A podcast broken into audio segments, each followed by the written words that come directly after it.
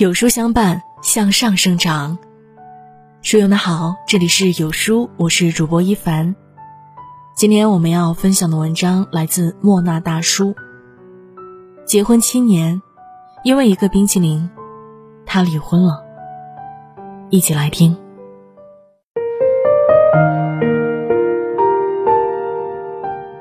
四十四岁，两天内六次上热搜。演员刘敏涛以独特的舞台表现力出圈，成功把红色高跟鞋唱出了红色高脚杯的韵味。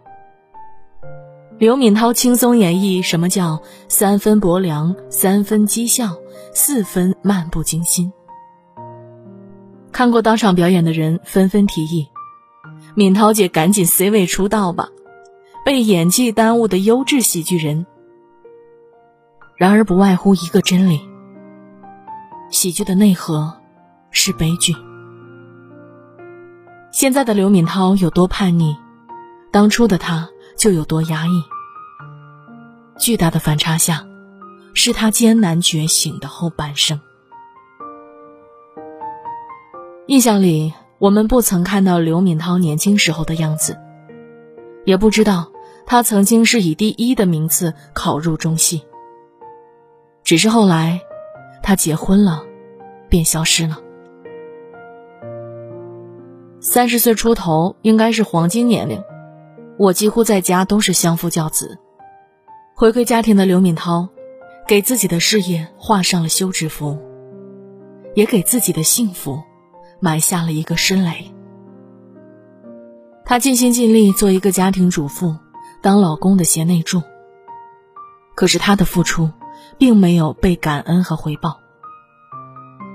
丈夫经常忙得不着家，一年也见不了几面。刘敏涛则一个人在家带孩子，独守着婚姻的空壳。但是她仍在反省，觉得是两个人磨合的不够好。真正促使她下决心离婚的导火索，是一支冰淇淋。当时她和丈夫去日本旅行。看到路边店里有卖漂亮的抹茶冰淇淋，她想吃，可是那时候身为家庭主妇的她身无分文。她不愿意开口向丈夫要，丈夫亦没有察觉到她的心思。最后离开日本的时候，她也没吃到那个冰淇淋。七年的主妇生活，她没了自我，没了事业。没了财务自由，他遗憾地说：“循规蹈矩的七年生活，让我在本该神采飞扬的大好年华，活得卑微而苍白。”三十七岁的他，终于想要结束这段婚姻，不是一时兴起，而是下定决心。《无问西东》中，最苦的女人是刘淑芬。她日渐泼妇的过程让人心虚。爱上许伯常后，她供他上大学，没有为自己考虑过半分。可许伯常与她结婚后，满心都是嫌弃。他是一个前途光明的大学生，而她，是一个没文化的妇女。刘淑芬碰过的杯子，许伯常不碰；刘淑芬用过的碗筷，许伯常不用。当一段关系发生变故时，他除了撒泼，别无他法。一个女人在婚姻中最深的悲哀，就是弄丢了自己，把全部的自我都依托于婚姻和对方。亲耳听着那句“我养你”，变成了“你是靠我养着的”。一步一步，把选择权拱手让人，连吃个冰淇淋都要看人脸色。离婚后的刘敏涛回归了事业，开始做好一个演员。实现了财务自由后，他又去了一次日本。站在曾经他驻足的店门口，终于吃到了那根一直惦记在我心里的抹茶冰淇淋。他长叹一声：“细细品来，那是自由的味道。有了孩子以后，要不要当全职太太？我身边所有的已婚女生，无不在这件事情上纠结过。然而百分之八十都选择了事业和家庭兼顾，他们是真的很让人敬佩。Papi 酱曾分享过两个故事：一个当银行经理的女生，在怀孕七个多月的时候，就曾信誓旦旦地向客户保证：“你放心。”我生产前一刻，只要我还清醒，你发的每一条信息我都会回复。另一个当 CEO 的女生，在进产房的前一刻还在开视频会议，而且她生了两胎，都是在开视频会议中途生下来的。不是不想停，是不敢停。女人到中年，每次做选择。都是在赌另一条路，选择回归家庭，那么事业这条路就很难再回去了。当柴米油盐占据了生活的全部，镜子里的他们，却突然不认识自己了。之前看过一部片子《女人四十》，感触颇深。市场里。孙太太在鱼摊前徘徊许久。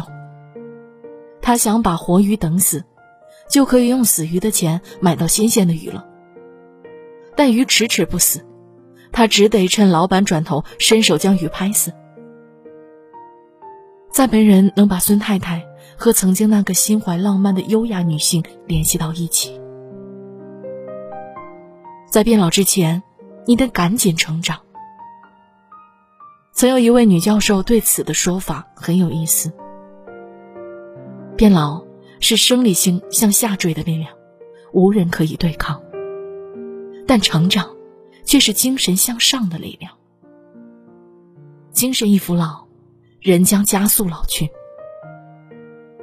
如果你觉得到了一个年纪就应该认命，去做周围人觉得对的事情，不妨扪心自问一下。某个辗转反侧的夜里，你有没有因为这次选择暗自后悔过？刘敏涛曾给女儿写过两句话：希望你的人生充满激情，做一个独一无二的自己，不用卑躬屈膝的去讨好谁，不用斤斤计较一些琐事变得市侩，不用看别人脸色活着，连个冰淇淋都买不起。拿爱情做赌注和拿婚姻当靠山，风险都很高。一不小心跟社会脱节，就很容易和爱人无话可说；一不小心放弃了自我要求，就很容易把婚姻养成一潭死水。我妈在我小时候得了渐冻人的病，只得卧床。可是哪怕只有一只手能动。也要坚持看书和朋友来往。尽管足不出户，她也总能给我爸讲些新鲜事。在我爸眼里，他是他的爱人，也是知己和老师。不甘心成为他的软肋，追随着他的背影。我妈一直保持着自我的空间，留给我爸仰视。没有一成不变的婚姻，只有。共同成长的夫妻，追求上进的你，可以点个再看，提醒自己，不要相信掌纹能够带给你什么，而要相信食指握成拳头的力量，它能带你创造一个全新的世界。哪怕庙塌了，你依旧是你。选择权带给你的安全感，谁也夺不走。